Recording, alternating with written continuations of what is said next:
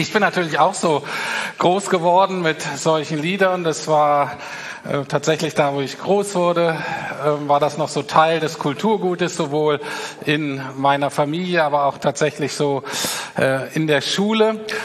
Ähm, aber ich habe die, ähm, habe das einfach so mitgesungen, aber ganz viel von dem, was ich da eigentlich gesungen habe, habe ich überhaupt nicht verstanden. Mir war zum Beispiel immer ein Rätsel, ähm, wer dieses liebe nette Mädchen mit diesem komischen Namen Zion wohl sein sollte.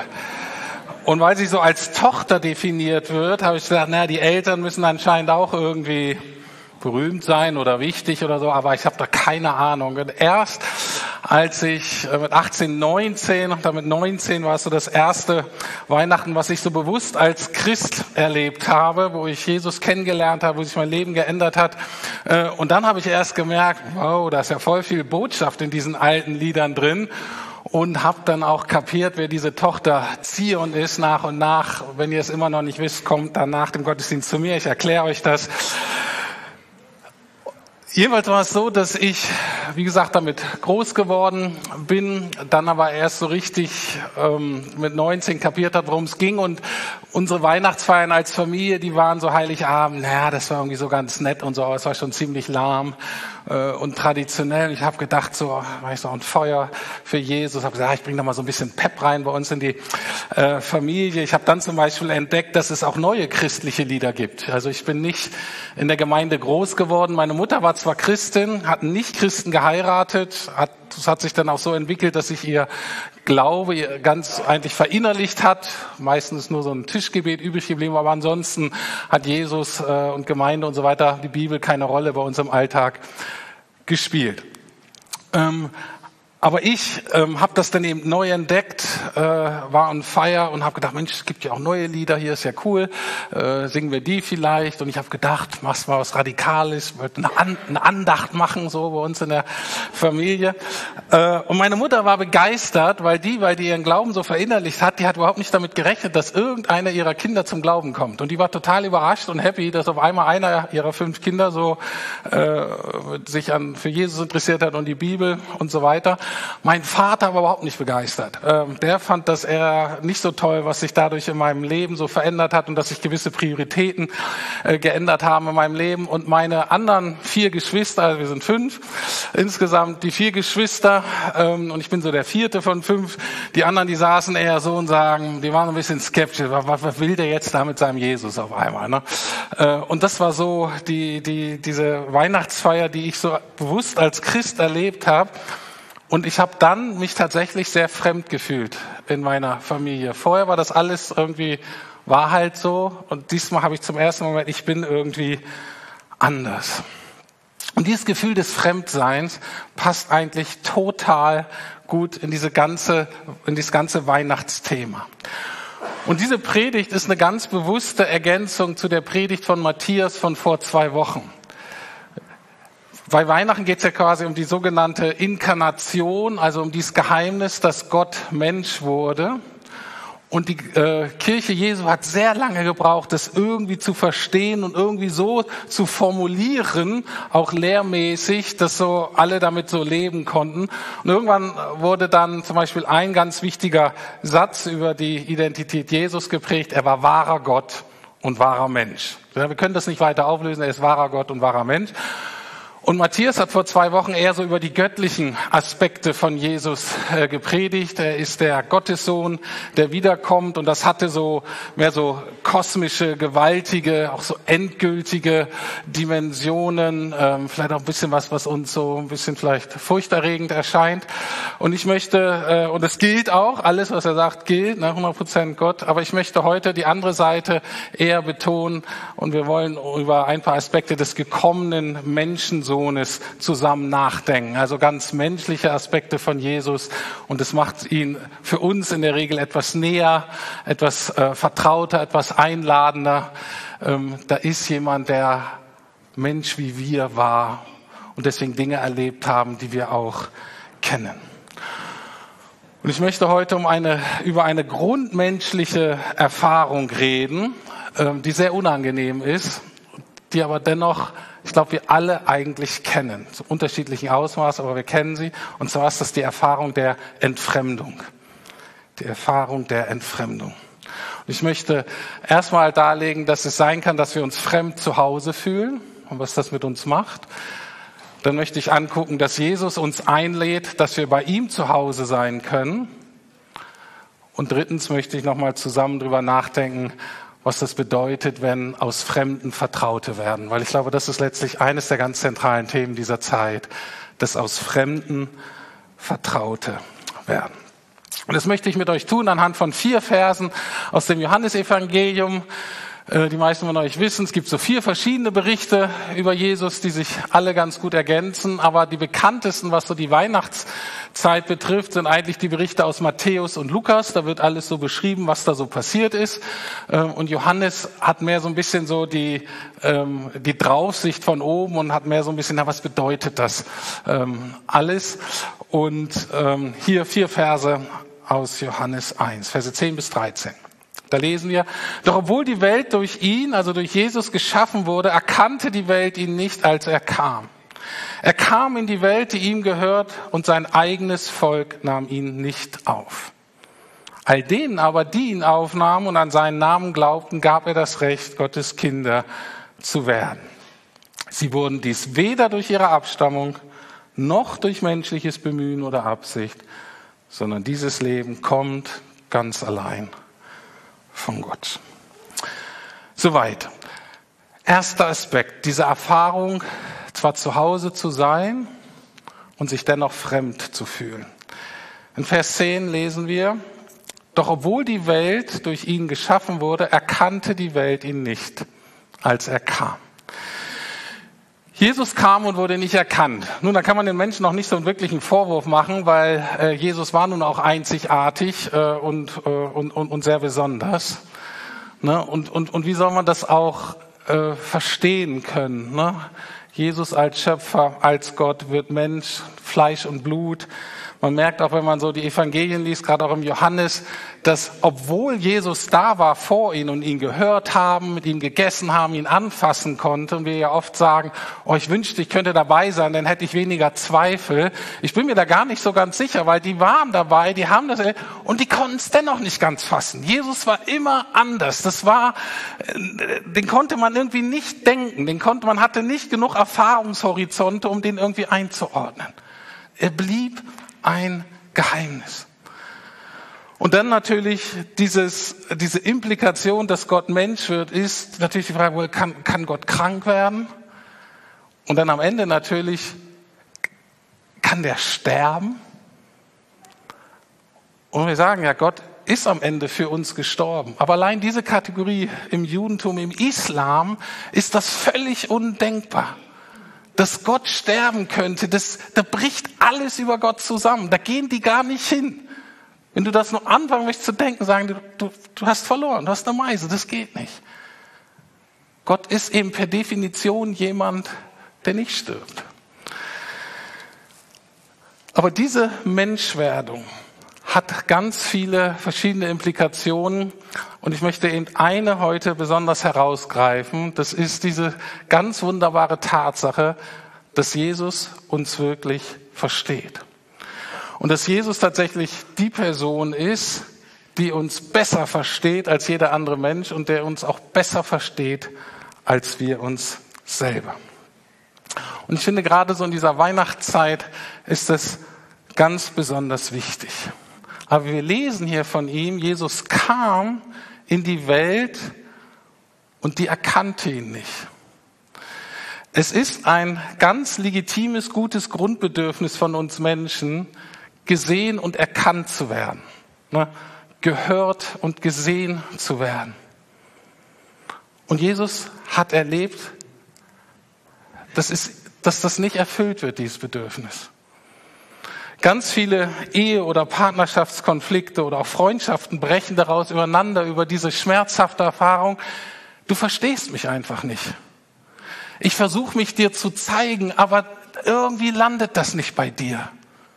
Und diese Erfahrung nicht verstanden, nicht erkannt zu werden, wer man ist, ist total schmerzhaft. Das ist übrigens auch, wenn, wenn Teenager dann so groß werden und, und, und, und, und Kinder dann so langsam zu erwachsen, ist gerade diese, diese Phase, wo man merkt, Mensch, Mama und Papa verstehen mich einfach nicht. Ich bin so ganz anders und das, was in mir ist, das kapieren die nicht. Und dann fühlt man sich als Heranwachsender und Heranwachsender richtig so allein und falsch und fremd. Das ist richtig unangenehm. Und es ist einfach gut, mal innezuhalten und sagen, Jesus kennt genau diese Erfahrung. Jesus kennt nicht nur dich, nur weil er allwissend ist und dich kennt, sondern er kennt auch diese Erfahrung von, wie man sich fühlt, wenn man nicht erkannt ist. Wenn man sich vielleicht auch nicht zeigen darf, so wie man ist. Aber die Entfremdung, die Jesus erlebt hat, die geht noch tiefer. Er wurde nicht nur nicht erkannt, er wurde auch nicht aufgenommen. Wir lesen in Vers 11, er kam in die Welt, die ihm gehört, und sein eigenes Volk nahm ihn nicht auf. Ähm, es kann man so übersetzen und mit Volk wäre dann quasi die Juden gemeint. Und natürlich, äh, Jesus war Jude und das Volk der äh, Juden, das lag ihm am Herzen, das liegt ihm am Herzen. Aber hier geht es nicht um Nationalität. Man könnte das genauer übersetzen mit, er kam in das Seine, er kam in das eigene und die Seine nahmen ihn nicht an. Es ist quasi Familiensprache hier. Man könnte sagen, ich kam in meine Familie, aber die wollen mich nicht denen bin ich fremd und ich gehöre dann nicht dazu. Und das verstärkt diese Spannung, diese innere Not noch. Wenn man nicht nur nicht erkannt ist, sondern wenn man merkt, man gehört nicht dazu. Warum? Und ein weiteres ganz legitimes, gutes Grundbedürfnis von uns Menschen ist, dass wir Teil von einer Gruppe sind. Und zwar nicht nur irgendwie ein tolerierter Teil, sondern dass wir ein richtig wertgeschätzter Teil einer Gruppe sind. Wir sagen, hier gehöre ich dazu, ich muss mich nicht rechtfertigen, muss mich nicht anstrengen, ich darf hier einfach sein. Das ist ein ganz tiefes Bedürfnis. Und wenn wir das in unserer eigenen Familie nicht erleben, dann ist das nicht nur schmerzhaft, sondern das ist auch verwirrend und das stößt in uns Gedankengänge an, die uns ganz schnell in den Strudel reinreißen, der nur nach unten führt. Und zwar, wenn wir das erfahren, ne, die kennen mich nicht, ich gehöre nicht dazu, dann fragen wir automatisch, bin ich komisch oder sind die komisch? Muss ich ja irgendwie klären. Was mache ich denn falsch, dass ich hier irgendwie nicht so ganz dazugehöre? Oder machen die was falsch? Ne? Muss ich mich vielleicht mehr anstrengen, damit ich noch mehr hier dazugehöre, dass ich noch mehr akzeptiert werde, dass ich noch mehr geliebt werde? Aber eigentlich will ich so angenommen sein, wie ich bin. Und genau diese Zerrissenheit, genau diese Spannung kennt Jesus zutiefst. Er kommt als Mensch zu uns Menschen, aber wir wollen ihn nicht. Wir nehmen ihn nicht auf und am Ende kreuzigen wir ihn sogar außerhalb der Stadt. Aber ganz deutlich, du gehörst nicht zu uns, wir wollen dich nicht, du bist eigentlich abschauen, du hast für uns nichts zu suchen. Das war die Dinge, die Jesus selber erlebt hat.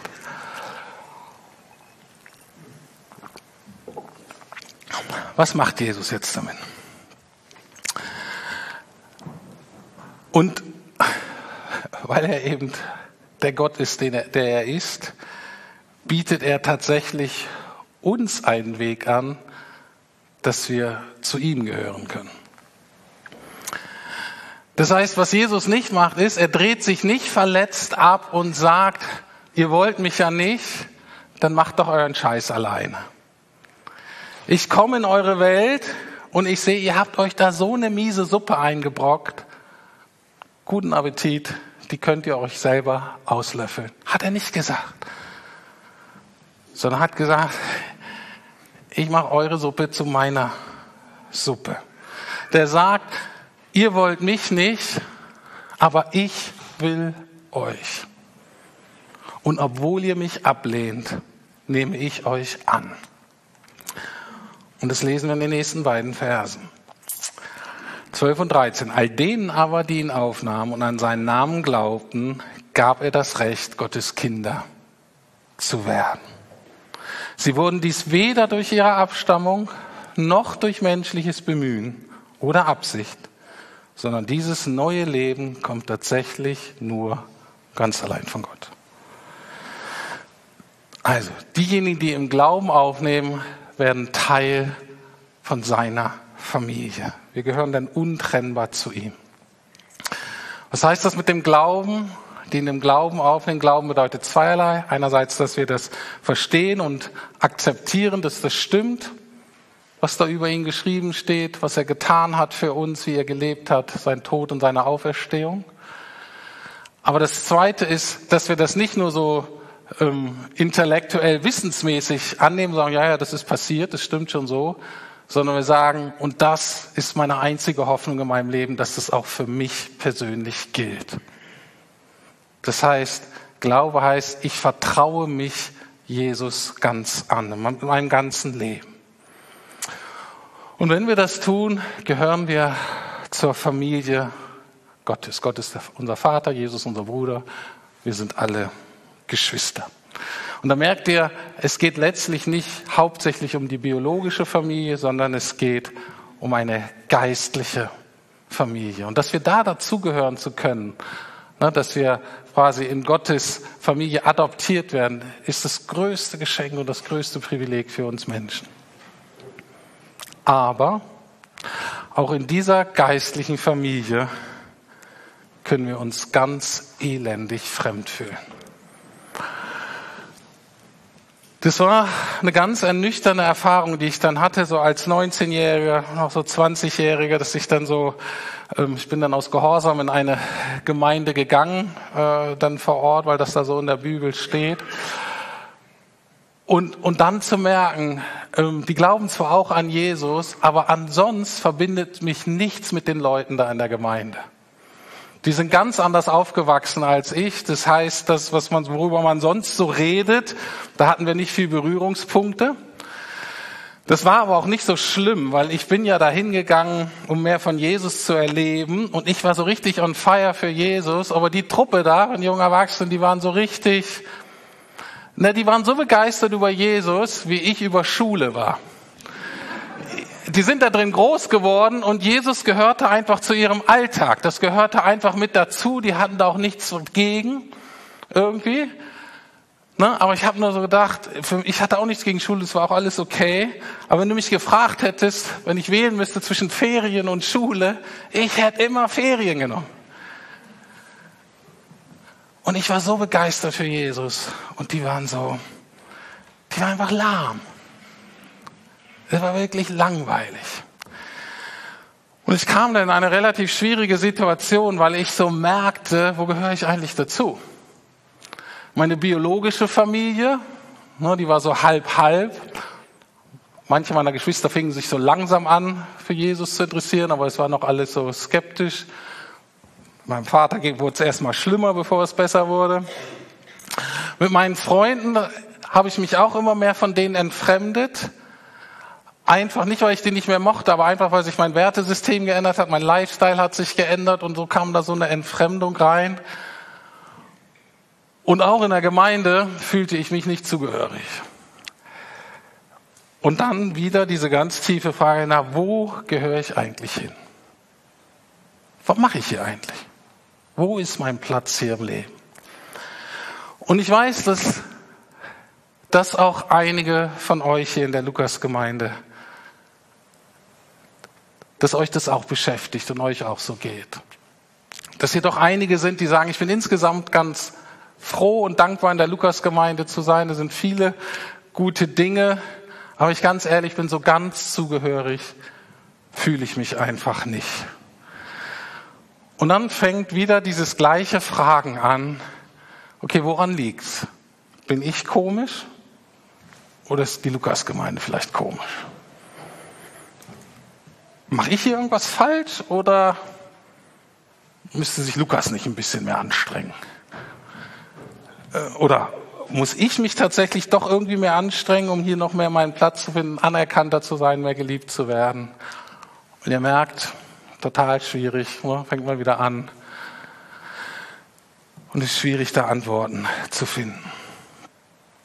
Das schwierig bei dem Thema, äh, Schwierigkeit bei dem Thema Zugehörigkeit ist, dass es in der Regel nonverbal funktioniert. Es ist nicht, dass jemand sagt, Mensch, du gehörst hier nicht ganz hin oder streng dich an oder wie bist du oder so, sondern dass es nonverbal darüber funktioniert, was eigentlich normal angesehen wird in der Gruppe. Und zwar so normal, dass man anscheinend nicht drüber sprechen muss. Und im Neuen Testament werden drei Kategorien genannt, die damals die Gesellschaft eigentlich getrennt haben und wo Paulus sagt, Mensch, in der Gemeinde sollte das keine trennenden Kategorien sein. Und mit den gleichen Kategorien schlagen wir uns auch noch um. Nun, es war Mann und Frau, das war damals Jude und Grieche, also Juden und Heide, also mehr so die kulturelle, äh, religiöse Prägung, die Leute mitbringen. Und dann Herren und Sklaven, das ist so die sozio sozioökonomische Stellung, die man so hat in der Gesellschaft. Und mit den drei Sachen schlagen wir uns auch um. Für manche ist die Lukas-Gemeinde viel zu männlich. Und für andere ist sie echt viel zu weiblich. Ich finde meinen Platz hier einfach nicht. Für manche von euch geht es viel zu viel um Ehe und Familie und für andere ist es so, wir tun überhaupt nicht ansatzweise genug für Familie. In Lukas ist es eher normal, dass die Leute finanziell ganz gut dastehen oder zumindest das Leben finanziell so regeln können, ohne auf staatliche Hilfen angewiesen zu sein. Bei uns ist eher normal, das Abitur zu machen, als den Hauptschulabschluss. Und für uns trifft auch immer wieder diese so eine verschiedene Grundprägung auf, sowas christlich-konservatives, ähm, trifft dann auf sowas berlinerisch links-progressives, so typisch Berlin für alles offen, nicht ganz dicht. Äh, und das rappelt dann so auf so langweilige bürgerliche Konservativen. Äh, und wir sind immer noch sehr deutsch als Gemeinde, obwohl wir mit Sicherheit über 20 verschiedene Nationen irgendwie haben, aber wir sind immer noch sehr deutsch, sind wir zu deutsch. Alle diese Fragen. Und ich sage, dass das jeder und jede von uns hier die in einem bestimmten Bereich, die ich gerade aufgezählt habe und die uns irgendwie wichtig sind, wenn wir da nicht zur Norm gehören, dann kommen wieder ganz schnell diese Fragen, okay, gehöre ich hier noch dazu? Oder bin ich doch ein bisschen komisch? Ich fühle mich hier einfach fremd. Ist das hier mein Platz? Bin ich wirklich so wertgeschätzt, wie ich bin, oder müsste ich eigentlich ein bisschen anders werden? Und es führt natürlich zu dieser Frage, was sollte normal sein in der Lukasgemeinde? Wenn wir jetzt sagen, wir sind irgendwie versuchen, irgendwie Gemeinde nach dem Neuen Testament zu sein, was sollte da normal sein? Es gibt eigentlich nur zwei Dinge, die normal sein sollten bei uns. Das erste ist, Gott zu lieben von ganzem Herzen, von ganzem Verstand, mit ganzer Hingabe und unseren Nächsten wie uns selbst. Und das zweite ist, Jesus nachzufolgen, auch mit ganzer Hingabe. Und das bedeutet konkret, Jesus zu vertrauen und zu gehorchen koste es, was es wolle. Das ist normal. Das sollte normal sein. Alle anderen Dinge sind optional. Alle anderen Dinge sind zweit- oder drittrangig. Alles, alle anderen Dinge sollten nicht definieren, wer wir sind. Jetzt aber zurück ganz persönlich zu dieser Frage. Okay, wo, wo gehöre ich denn hin? Und diese Erfahrung, schon als 19-, 20-Jähriger, ganz am Anfang meines Glaubenslebens zu stehen und zu merken, ich gehöre eigentlich gerade nirgends wirklich hin. In meiner biologischen Familie nicht, in meiner Gemeindefamilie nicht, bei meinen Freunden irgendwie auch nicht mehr so richtig. Wo gehöre ich hin? Und ich bin total dankbar für diese Zeit, obwohl sie sehr herausfordernd war, weil ich ganz am Anfang etwas ganz Zentrales lernen durfte. Wo ist mein Platz im Leben? Der ist, nah bei Jesus zu sein. Es gibt keinen anderen Platz. Ich habe gemerkt, wo ist mein Platz und wo bin ich zu Hause? Ich bin letztlich nur bei Gott zu Hause. Und es ist mir ganz früh ein ganz, ganz tiefer Trost geworden. Und ich weiß noch, die ersten Weihnachten, die ich so erlebt habe, das war das allergrößte Geschenk, was ich hatte. Und ich möchte euch wirklich ermutigen, dieses Geschenk, dieses Privileg auch wirklich festzuhalten. Als das Kostbarste, was ihr erleben könnt. Weil es ist so einfach, bei allen anderen Punkten zu gucken, zwar zu sagen, ja, das mit Jesus finde ich auch ganz nett und ist auch schön, dass er mich liefert und dass ich da adoptiert wurde in die Familie, alles schön und gut. Aber der und die haben ja noch das und das und das würde ich mir auch gern wünschen und nur wenn ich das hätte, bin ich auch so ganz vollkommen. Und dann haben wir theoretisch Jesus zwar noch an erster Stelle, aber emotional rutscht Jesus dann gerade in der Weihnachtszeit so auf Platz 6, 7, 8 und 9 runter. Und er ist dann eben nicht mehr unser größtes Geschenk im Leben. Und ich möchte dich einladen, dir das nicht rauben zu lassen. Egal, wo es sonst Bereiche gibt, wo du sagst, da fühle ich mich eigentlich fremd, da bin ich nicht zugehörig. Ja, stimmt. Aber lass dir das nicht rauben, diese Einladung dankbar von ganzem Herzen anzunehmen, Jesus aufzunehmen und bei ihm zu Hause zu sein. Weil mir das so wichtig ist, will ich das Gleiche noch mal ein bisschen anders sagen. Ich fasse das quasi jetzt in dem letzten Punkt nochmal zusammen und sage, ich glaube, wo es im Kern drum geht, ist, dass aus Fremden Vertraute werden sollen. Aus Fremden sollen Vertraute werden.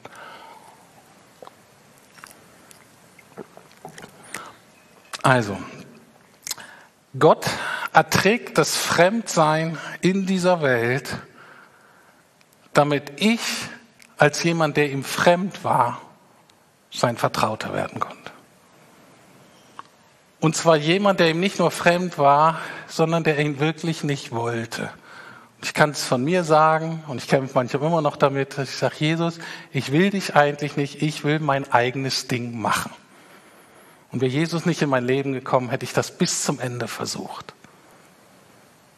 Ich war ihm fremd und dennoch hat er mich zu seinem Vertrauten gemacht. Bin Teil seiner Familie geworden. Wir erinnern uns, das bedeutet, das Fremdsein bedeutete ganz konkret für Jesus, dass zwei seiner Grundbedürfnisse als Mensch nicht erfüllt wurden.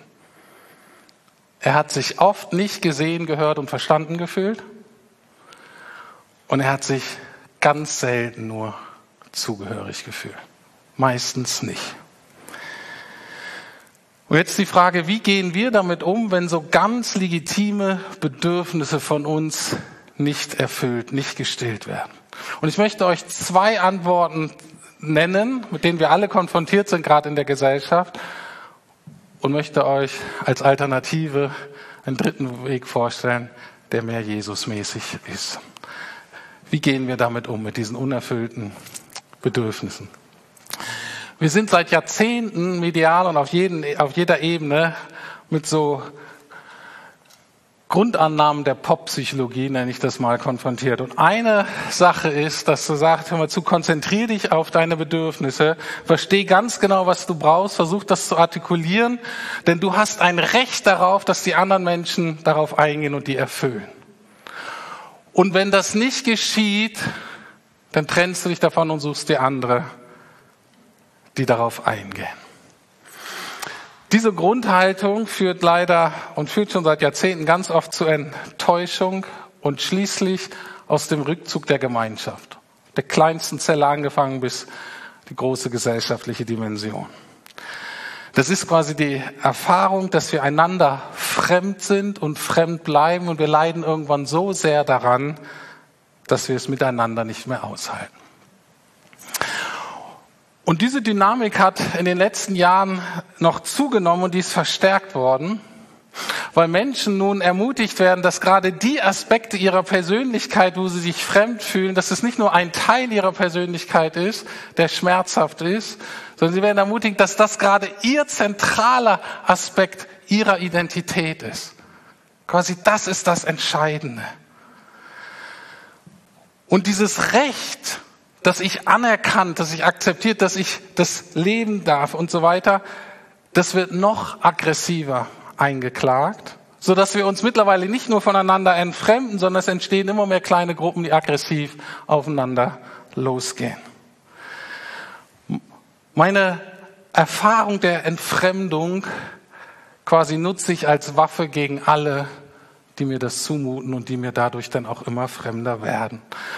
Und so schlägt aus dieser Enttäuschung und Verletzung, die wir seit Jahrzehnten kennen in der Gesellschaft, die schlägt jetzt um mittlerweile in Bitterkeit, Hass und Aggression, wo die Gemeinschaft noch mehr zerstört wird auf jeder Ebene.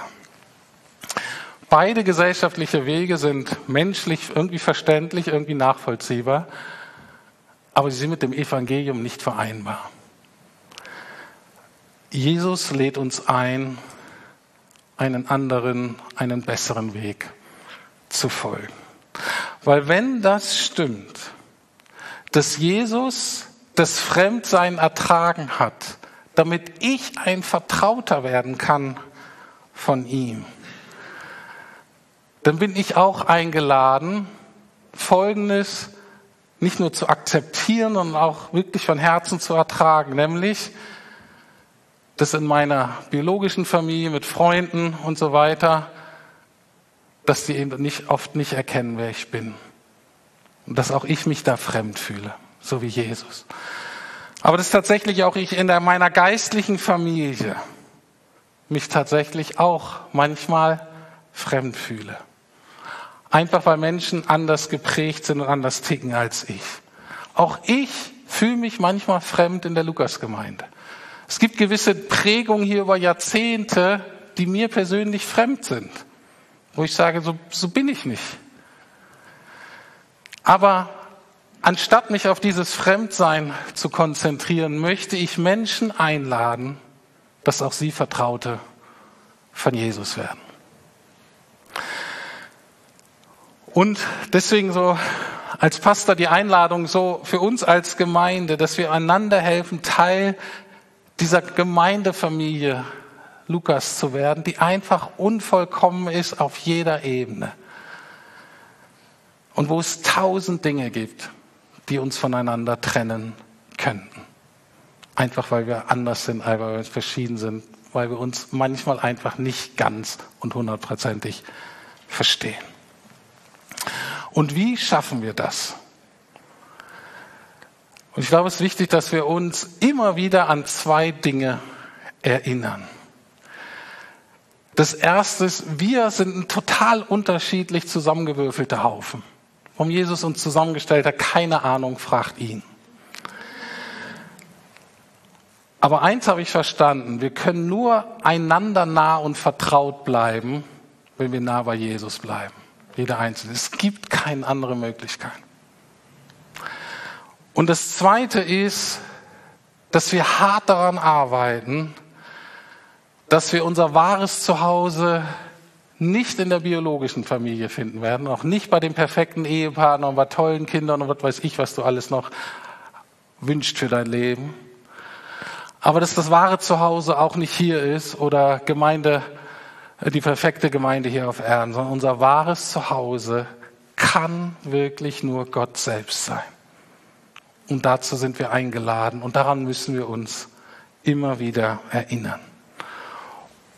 Und wir sind alle auf dem Weg dahin. Keiner von uns ist schon ganz angekommen. Aber wir wollen uns daran erinnern, dass Jesus der Anfang, die Mitte und das Ziel dieses Weges ist.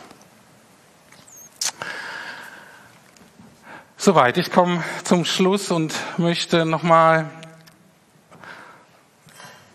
diese Frage nochmal aufgreifen, die vielleicht manchen von euch jetzt auch beschäftigen und sagen, okay, was bedeutet das praktisch? Wie kann ich Jesus im Glauben aufnehmen? Wie werde ich ein Vertrauter von Jesus? Wie werde ich Teil von der Familie Gottes? Ähm, Zwei Dinge will ich heute sagen. Erstmal eine Einladung zum Alpha-Kurs. Der findet an verschiedenen Orten ab Februar wieder statt bei uns. Einfach eine gute Gelegenheit, Jesus besser kennenzulernen. Das ganze Thema Glauben in verschiedensten Dimensionen mal zu entdecken. Und die andere Einladung ist, ähm, wir singen jetzt noch mal ein ganz bekanntes Adventslied.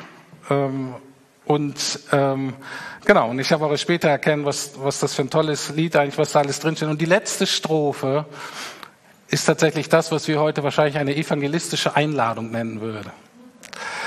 Ähm, und es ist einfach ähm, in alten Worten, einer alten Melodie, ähm, aber ein hochaktuelles Anliegen, genau passend zu dieser Predigt formuliert. Und meine Einladung ist, wenn wir die letzte Strophe singen, dass du das nicht einfach hier so mitsingst, auch schön, sondern ganz bewusst zu Jesus singst Und vielleicht dieses uns oder wir ähm, machst du ganz persönlich.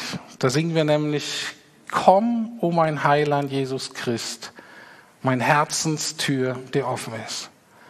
Ach, zieh mit deiner Gnade ein, dein Freundlichkeit auch mir erschein, dein Heiliger Geist mich für und leid, den Weg zur ewigen Seligkeit. Ein Ausdruck dafür, alte Worte, altes Lied, immer gültiger, ewige Einladung, darauf zu reagieren. Herr Jesus, komm in mein Leben.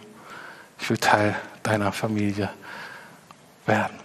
Herzliche Einladung dazu aufzustehen. Ich bete noch und dann singen wir gemeinsam äh, dieses Lied. Während des Liedes sammeln wir die Kollekte ein. Vielen Dank euch auch für die finanzielle Unterstützung dieser Gemeinde.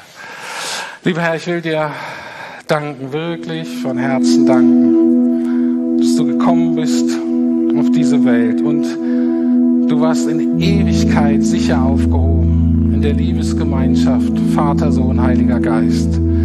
So etwas wie Zwietracht, so etwas wie Unverständnis, sowas wie sich fremd fühlen und nicht Zugehörigkeit, nicht Zugehörigkeit, das kanntest du nicht, hattest gar kein Konzept davon.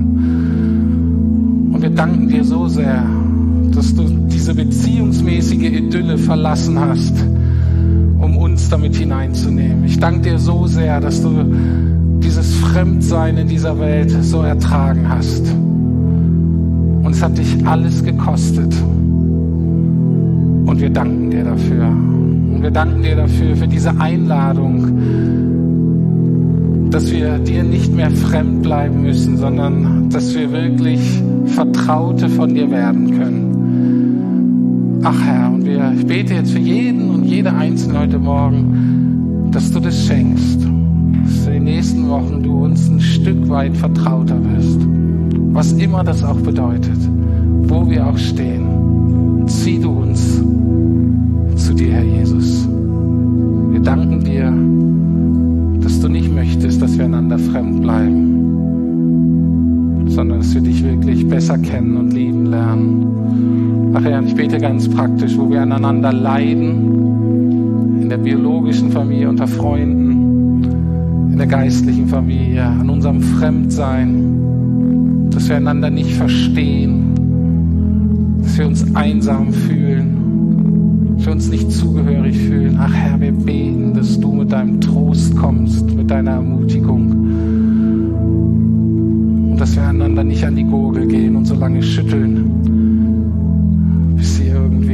klein beigeben. Sondern Heiliger Geist, lass uns Raum geben und füll du diesen Raum mit Liebe. Darum bitte ich dich. Amen.